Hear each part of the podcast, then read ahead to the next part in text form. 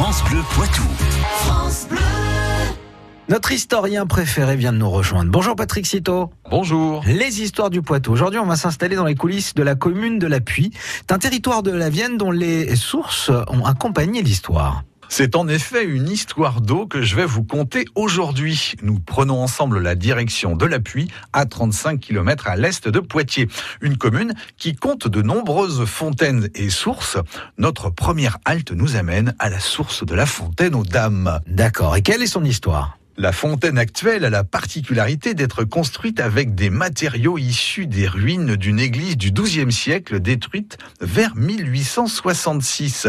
Le petit bâtiment qui protège la source est ainsi à sa manière un superbe témoignage architectural de l'art roman en Poitou.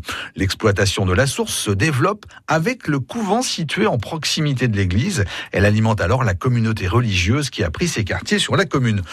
Mais poursuivons ensemble l'exploration de la commune. Un peu plus loin, nous nous trouvons devant la source de Saint-Bonifay. Elle est encadrée par deux gros chênes, plusieurs fois centenaires. Ces quatre colonnes surmontées d'une coupole valent le détour et pas que pour le coup d'œil. Il paraît en effet que son bassin ne manque jamais d'eau. La composition de son eau est également a priori très proche de celle des eaux de la Roche-Posay. Et quelles sont ses origines? Elle reste plutôt incertaine. On sait néanmoins qu'à la création de l'abbaye de Saint-Cyprien à Poitiers en l'an 828, le nom de Saint Bonifay est déjà rattaché au lieu. Ce saint est pendant longtemps invoqué pour la guérison des fièvres et pour se préserver de la sécheresse, voyez-vous.